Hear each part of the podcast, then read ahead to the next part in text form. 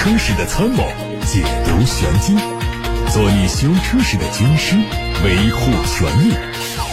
做你开车时的朋友，分享乐趣。调频九二七，傍晚六点半，董涛说车，只和车友在一起。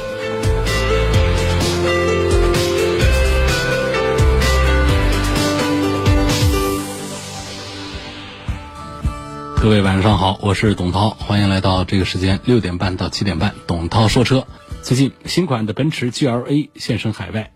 这是这个车第一次曝光它的内饰细节。新车会在今年九月份的法兰克福车展上集中亮相。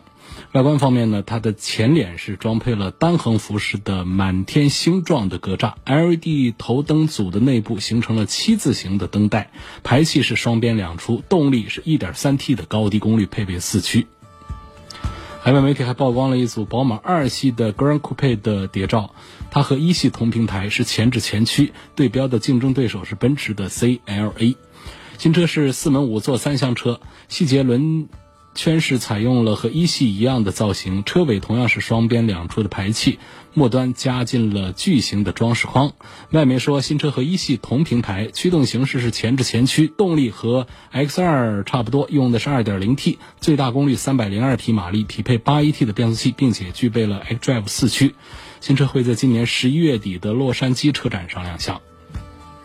奥迪的新款 SQ7 TDI 官图发布了，新款的 SQ7 TDI 延续了。Q7 S Line 版本的外观，前脸是非常具有立体感的包围和更加扁平的进气格栅，格栅内部是双垂直装饰条。内饰部分是奥迪最新一代的虚拟驾驶舱，全液晶仪表盘加上中控，上下两块触控屏，实现了三屏设计布局，再配备全新款的电子挡把，十分具有科技感。新车会用 Quattro 四驱，动力方面继续用四十八伏的轻混系统和电子增压器的四点零升的双涡轮增压 V 八柴油动力，传动系统是八 AT。新车会在九月底在欧洲市场上率先发售，五座、七座版的起售价分别约人民币七十三万和七十四万。外媒说，沃尔沃正在全球范围召回五十点七万辆汽车，原因是发动机部件存在缺陷，在极端情况下可能导致火灾。沃尔沃表示，公司自己的调查已经确认，在非常罕见的情况下，塑料的发动机进气气管可能会融化。或者是变形，被召回的汽车是二零一四年到一九年期间生产的搭载两升的四缸柴油发动机车型，其中受到影响的包括 S 六零、S 八零、S 九零、V 四零、V 六零、V 七零、V 九零、XC 六零和 XC 九零。日前，一组领克零一长轴七座版的新车路试照片在网络上出现。它是基于现款的领克零一车型打造，内部是七座布局，目前正在海外地区测试，预计年底亮相。领克官方已经在沃尔沃的比利时。根特工厂投入了大量的资金，将成为这次生产工作的运营中心。双方旗下的同级别车型可能会共享生产线，加速领克在欧洲市场的布局。外观方面，它采用了领克的家族式语言，比如说分体式的大灯、贯穿式的前脸进气口、一字板到气槽，还有能量晶体尾灯都有所保留。侧面。因为七座设计的原因，相比领克零一来说，整体车身会更加修长。同时，C 柱、D 柱的位置的面积明显也增大了。动力方面，参考现款用的是 2.0T 涡轮增压。传动方面是六速手自一体或者是七速双离合，并且提供两驱和四驱可选。外媒说，宝马和捷豹路虎之间最近传出了即将合作的消息，双方计划建立新的联盟，共同。研发电动机、变速箱和功率电子系统，旨在竭力降低研发成本。交易的内容囊括了汽油机、柴油机和混合动力系统。换句话说，双方将就发动机动力系统展开合作。消息人士透露说，宝马将向捷豹路虎供应发动机，包括直列四缸和直列六缸，以及不同构型的混动。未来捷豹路虎真的会不会用上宝马的发动机？目前消息还没有得到两家企业的官方证实。实际上，一旦这个消息成为事实，就意味着宝马可以通过这次合作提高发动机的产量，让它优秀的发动机在市场上得到更多的认可，并获得更多的利益，保证它的其他产品生产。二零二零款的 DS 七上市了。推出六款车型，指导价二十万八千九到三十一万九千九。新车相比老车增加了一款蒙马特版，并且配备了满足国六 B 排放标准的 1.6T 发动机。因为是年款车型，所以它在外观和内饰上变化不大，主要是新增了一个车身的颜色叫做流行银，另外还有黑色的真皮内饰。蒙马特版是采用了特别的蒙马特黑色皮革的内饰。配置方面，增加了带记忆功能的主副驾驶座八项电动调节和驾驶员的注意力辅助系统。看长安，有媒体曝光了长安新能源今年的第二款新车 CS 幺五一 Pro 的没有伪装的图片。CS 幺五一 Pro 可以看作是 CS 幺五一 V 系列的改款。和前两代产品沿用燃油版车型的设计有所不同，ePro 不仅在内饰上和逸动 EV520、逸动 ET 等车型保持一致，同时在外观设计上也有新的创意，整体看起来非常具有电动汽车应有的风格。根据此前工信部的申报信息，长安新能源 CS151 Pro 的综合续航里程为四百零一公里，预计在今年十月份上市。最近。新疆第一件不停车电子收费系统门架系统工程在 G 三零线吐鲁番大河沿吊装完成，标志着新疆取消高速公路省界收费站的工程全面启动。近期，浙江、安徽、湖北、甘肃、河南等省份都已经印发了取消高速公路省界收费站实施的方案，加速推进 ETC 的安装，相关工作进入到实质性的建设阶段。今年的政府工作报告提出，两年内基本取消全国高速公路省界收费站，实现不停车快捷收费，减少拥堵，便利群众。五月五号召开的国务院常务会议明确政策举措，提出力争在年底之前基本取消掉全国高速公路省界收费站。最后一条，看特斯拉，彭博社的消息说，苹果公司聘用了特斯拉内部和外部工程。副总裁，这至少是从去年以来特斯拉公司的第三位 VP 级人物加入到苹果公司。这位副总裁在特斯拉工作了四年的时间，在加入特斯拉之前，曾经在捷豹、路虎、宾利、阿斯顿马丁等公司工作过，拥有二十年的工程经验。目前还不清楚这位大神将在苹果专注于哪些领域。但是外媒说他拥有广泛的室内设计技能。报告说这些技能可能不仅适用于汽车开发，还适用于苹果手机。先看微信公众号的后台，我是咸宁人，现在在广东东莞准备换车。从去年年底来就一直很中意大指挥官，试驾了很多次，确实比较满意。但是听你的节目呢，好像不怎么推荐，纠结当中，问同价位该怎么推荐？就是二十万出头的大个的 SUV 啊，现在这个车型呢并不是太多，大指挥官这个算一个，像这个丰田汉兰达呀，包括 URV 啊、冠道啊这一类的，啊，包括福特锐界啊，他们都属于是这个车子比较大的，但是价格比较便宜的合资的产品。为什么推荐吉普的比较少呢？倒不是说这个，呃，这个对这个品牌有什么偏见，实际上吉普的车呢，我。很认可它的牧马人，啊，包括它的大切诺基，这都是我的推荐指数比较高的两款吉普。但是吉普旗下的其他产品呢，呃，品牌品牌的溢价能力比较弱，所以基本上呢，这个品牌就在过去呢还属于是比较这个高端一点点的，但现在来说呢，可能跟我们常见的这种大众啊，啊，这个别克，跟这些产品比的话，就融到一块儿，尤其是。呃，咱们国产合资工厂生产的这个呃吉普产品，一个是市场的质量口碑不好，第二个是销量本身不大好。所以尽管它有这么大个个子，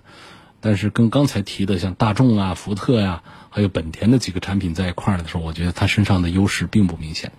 啊，甚至是说都有一些短板，在这个零部件的采购、质量控制啊，包括它的这个。整个的这个开发来说的话呢，这个大指挥官实际上是并没有自己的一套优势，啊，如果遇到它的九 AT 的变速箱有毛病的话呢，可能还比较头疼。但主要主要在吉普的产品上还是小毛病比较多。不否认它通过优惠之后的性价比确实是非常不错，但是呢，现在优惠已经不是谁家的一个一个专利了。现在绝大多数的厂家、绝大多数的产品都有优惠，所以它这个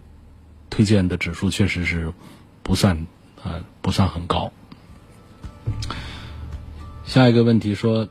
对比荣放和 CRV 都选低配，该如何选？看中了空间、后期保养和故障率。就空间、后期保养和故障率来说，这三款产品都是一样的，区别都不大，而且是都是很有优势的。空间都很宽敞，后期保养都便宜，故障率也都啊比较低。丰田和本田的两个产品。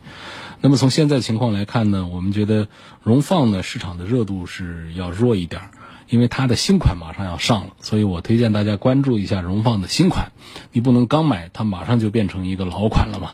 在今年下半年可能就会有新款的荣放上市，而 CRV 我们不用担心，因为它刚上市的时间并不是太长，一个周期起码得有个五年左右。所以现在呢，在荣放和 CRV 当中呢，我会推荐 CRV 多一些。荣威的 RX 三和长安的 CS 三五 Plus 两个车选哪个的后期用车省心一些？本人老司机看中的就是这两个车的手动挡的次低配。每天听你节目说次低配的性价比高。啊，希望能够多推荐自主品牌的产品，自主品牌的车推荐的是，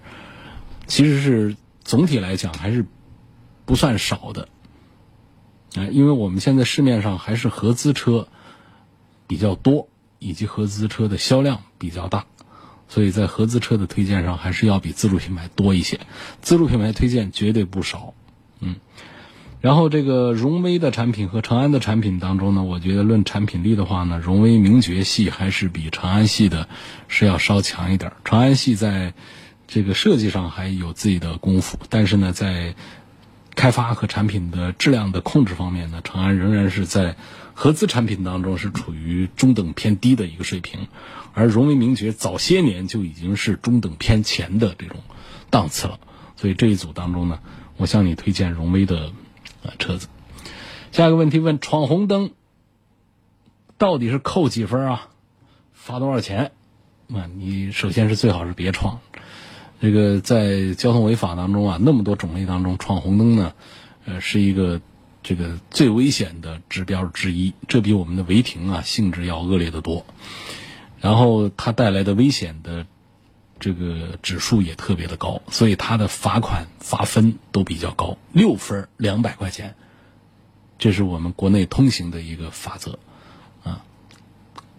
一个驾照总共一年就十二分，闯两次红灯，你这个驾照就没了，呃，这种情况就会比较麻烦，很多人都不愿意这样，但很多人都不知道闯红灯到底扣多少分，所以在这儿就跟大家再次的温习一下功课，闯红灯。闯两次驾照，分就扣完了，所以一定记住不要不要闯红灯啊！一定记住不要闯红灯。另外呢，还跟大家聊一聊，就是有时候呢，这个本来罚六分两百块的，也可能会变成只罚五十块钱。那就是什么呢？就是你能及时的停下来。就是呃，就是交警判断汽车是否闯红灯呢？它主要是。依据十字路口安装的电子眼，这个电子眼呢会对通过路口的车辆进行拍照。那拍摄这个汽车越过停止线的时候，它这个不同阶段的几张照片，然后上传到系统里面进行判断。你如果这个及时的停下来的话呢，呃，它就传不了足够数量的照片。啊，就是说，如果你发现汽车的前轮已经越过了停止线，这种情况呢？呃，先给你算一个误闯红灯，这个就罚呃五十块钱就可以了，就及时的把车刹停下来，保持原地不动。你不要想着我把车退回到停止线之前，这一做啊，这一整套的这个呃几四张照片就就凑够了啊，凑够了就给你判闯红灯了，就扣六分，罚两百块钱。所以大家不要觉得我将错就错呀，呃，我这已经都前轮都过了闯红灯了，我干脆赶个路直接过去。首先这个动作是危险的。因为在你这儿红这个亮起红灯的时候，其实其他路口已经是，啊有车辆在通行，有行人、有自行车、有摩托电动车在过了。你这个时候还继续过的话呢，继续往前走，危险是越来越大。所以，及时的停下来，最好是什么呢？就提前看到这个这个，在在在在车道上走的时候啊，你看到在这个绿灯上已经亮了很久，你走到跟前的时候，你就得减速。这是随时可能变成黄灯、红灯的。有有的路口它很糟糕，它都没红灯，直接没黄灯直接变红灯的，都碰到过这种极端的情况。那么何必让让我们车辆在路口的时候要要那么纠结一下，黄灯过还是不过呀？或者说一脚，呃油门加速通过呀？或者这样的情况尽量的避免。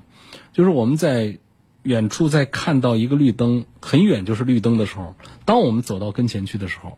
你就应该减速了，而不是说我一定得匀速行驶甚至加速行驶，一直非得是逮着了这个黄灯红灯的时候我才减速才停车。这个本身的这个驾驶习惯呢，它就是个错误的。那如果说我们跟对跟的比较近，啊，放行一个绿灯的时候呢，我们倒是可以随大流来一起啊，速度正常的走，因为它不可能那么快的一个绿灯马上就变成红灯。少数的路路口啊很神经，那这个十秒、十五秒的它就它就切了，但大多数的怎么着也得有个啊这个半分钟，甚至是长的有一分钟的这种。情况，所以就提醒大家，在闯红灯的时候，要记住，这是一个罚的很重的一个，呃，一个项目。另外呢，就是它是一个危险特别大的一个一个违法，尽量的在路口的时候谨慎通行。嗯，下面的问题问到了奥迪 Q 二这个车是否值得买？奥迪 Q 二，呃，Q 二现在优惠是有，然后就是属于二十万以下可以买到的一个奥迪的。这个 SUV，嗯，就我其实我觉得 Q2L 呢，这个虽然叫 L 呢，但是你不能指望它有多大个空间，因为它整个车长呢就只有四米二，这个四米二不管怎么设计，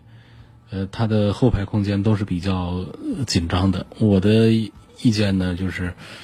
如果不缺那几万块钱的话呢，加一点买一个 Q3，Q3 整个在平台上还是要要。高端一点点，比 Q 二，然后呢，尺寸上本身就在那儿，尽管没有 Q 三 L，但是它本身的尺寸呢，保证了它的后排，在这个紧凑型的 SUV 当中呢，还是呃过得去的。所以说，在同样的动力配置也都差不多的情况下，尺寸大一点，嗯，不仅仅是车内空间的问题，整个车身的成本也都还是不一样的。周先生说，我在外地租车。用车的时候发生了一个违停违章，罚款两百块，扣三分。我是武汉人，请问应该怎么处理？嗯，这个租车的时候呢，一般是说这个大家都向租赁公司交了几千块钱不等的这种租金，这种租金呢会会等到有的可能会等到三个月之后才会退给你，这其实就是为了解决你这个啊罚款的这些问题了。嗯，如果你不处理的话呢，那边就会给你把这个钱给你扣下来。那么这种呢，现在我们全国的大部分的这个地方呢，它都是有呃有联网的。这种通过咱们这个这个这个网络系统或者说邮政的体系，它是可以把异地的这个违章罚款是可以缴纳到国库里面的。一七年在武汉站有两个违章，同一天违停违章。同一个时间开的，一个电子眼抓拍的，一个是协警贴条的。我去申诉过，大队说会帮我取消一个，但后来我发现并没有取消，于是我又联系市长热线，在他们协调下，大队再次承诺给我取消，直到现在也没有取消。之前我参与过节目，当时主持人说，可能是因为系统没更新吧，但实际我查过，已经更新过了，就是这一条没有取消，而且七月份我就要年审了。之前主持人建议我先交钱再去申诉撤销。那么，但是我联系过，发现这个这个不成功。这个事儿，我觉得，呃，你现在快年检了，你首先依法的交罚款，依法的年检，保留相关的证据，这个可以一直申诉。我相信总有申诉成功的那一天。我在网上看到这个宝马五系要改款了，估计是明年年初就会上市。我现在是入手买五系好呢，还是等改款之后好？这是一个小改，这这样的改款不用期待，它不是那种换代啊，所以这个不用等。性价比方面对比老款的奥迪 Q 三和宝马的叉一，一个 1.4T，一个 1.5T，呃，两个车上呢都有让人觉得。心里稍微有点膈应的地方。啊，Q 三上呢有一个双离合，那么叉一上呢有一个三缸机，我觉得这两个要权衡对比一下呢，我觉得宁可是接受三缸机，三缸机本身是没毛病的，只是它的规格呢有点低，或者是低于了我们的心理的这种这个这个预期而已。而另外一方面呢，这个在空间上呢，叉一是占据了绝对的优势，这个在实用性上确实是啊非常的有价值的。驾驶感受上的区别呢，Q 三稍好一点，但是并不是那么的明显吧。在实用性上，我们要那么好一点点的那个驾驶感受，还是要明显后排要宽敞的多的，很奢侈的后排空间呢。我想多数人还是认可了后排的空间，所以奥迪 Q 三和宝马叉一之间，我推荐叉一要多一点。因为天气太热啊，我把轮胎的气全部都换成了氮气。问以后还能加别的吗？加别的气体之前，比如说要加氧气，是不是要把氮气放空气？干嘛要加氧气？氧气是可以随便加的吗？氧气是易燃的气体啊，那氧气这东西，你加轮胎为什么要加氮气呢？是说这个氮气呢，它的化学性质比较稳定，所以呢，这个轮胎啊，这个撒气啊这样的情况呢，它会情况会比较就慢跑气这种情况会好一些。然后呢，它受这个冷热影响呢程度要低一些，所以呢就有加氮气这么一个事儿，但没有说是往往轮胎里加氧气，嗯，加氢气的没没这样的加法，那那不不符合道理。说我以后还能加别的吗？当然是能加别的。我们的空气当中就含着呃大量的氮气，只能说氮气的浓度不同而已。你的缺气，你直接加别的气。没有加别的气，就是加空气，啊，没有说还有别的气来来往里头加的，就除了混合气体之外，加浓度比较高的氮气，这是另外一个选择，再没有说加其他气体的这种做法了。继续来看到下一个问题：途观 L 和途观新能源，我该怎么选？你是冲着途观买它的，还是冲着新能源买的？你如果说想想尝试新能源，想尝试。这个混合动力的话，那你你去买本田、丰田的产品。如果说你是喜欢途观的话，那肯定应该买普通版的途观，它价格多便宜啊！所以为什么我一一段时间老推荐那个上市之后老推荐那个本田 CRV 的混动呢？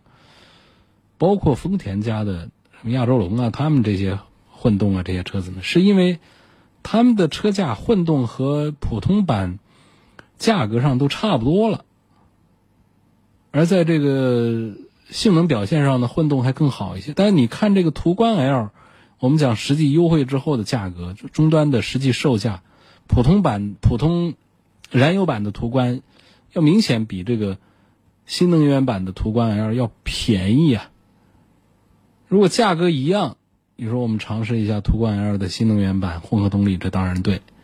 价格都有这么大区别了，我们就得重新考察这个问题了。所以还是回到第一句话：如果你是冲着新能源去买的，嗯，有本田的产品等着你；如果你是喜欢买一辆大众 logo 的一辆 SUV，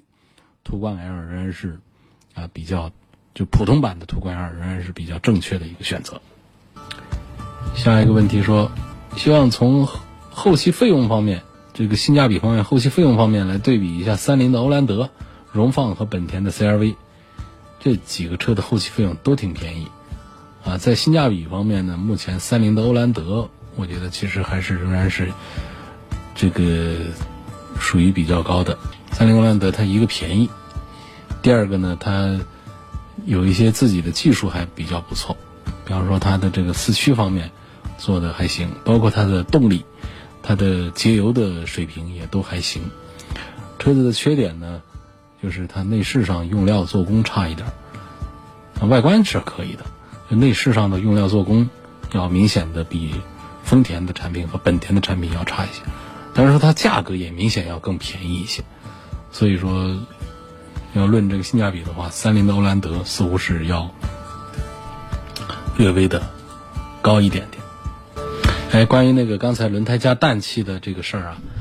呃，有一位网友叫偶尔来过，他给我发来了一个信息，他说要加氮气的都是中学化学没学好的，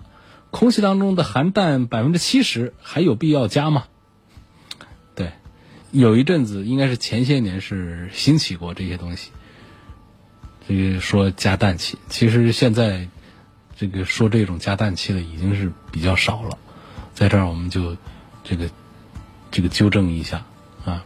就是没必要冲着这个氮气去加。好，关于这个轮胎里面加氮气的话题，我们今天就已经说透了啊，已经说说说清楚了，大家没必要去加这个氮气了。有朋友问到这个外籍驾照换到武汉来是怎么个办手续？呃，你是外国人还是在外留学的中国人？这分两种，在外留学的，就是在外工作的、留学的，在外在国外取得了驾照。那么到中国来要换成中国的驾照，首先呢，你的国外的驾照你要翻译件，这个翻译不是你翻译，啊，不是你同学帮你翻译，你要拿到公证处去翻译，要有公证处的这个认可的这种翻译件。但是这个翻译呢，它并不是对你的原驾照来做保真，啊，它只是对你拿过来的这个这个本本上的字体做了翻译。然后拿着这些东西呢，还有一套东西我都不太记得。你就到那个车管所的窗口去，呃，要要本本人亲自去，去了以后在那儿有一些提问呐，给你，然后给你受理。受理之后呢，你要去考科目一，你要对我们中国道路的这个交通法规啊要有了解，要有理论上的了解。啊，考过了之后呢，再回到车管所的窗口去领证。你就可以领到一本这个本地的驾照，当然还有一些其他的情形啊，比如说你，比方说你在国外取得驾照，你逗留的时间太短，你你开车的时间很短的话，回来还得科目二、科目三还得考，就是认为你不并不一定是能开车的，好像是有这方面一些规定，详细的可以找车管所咨询。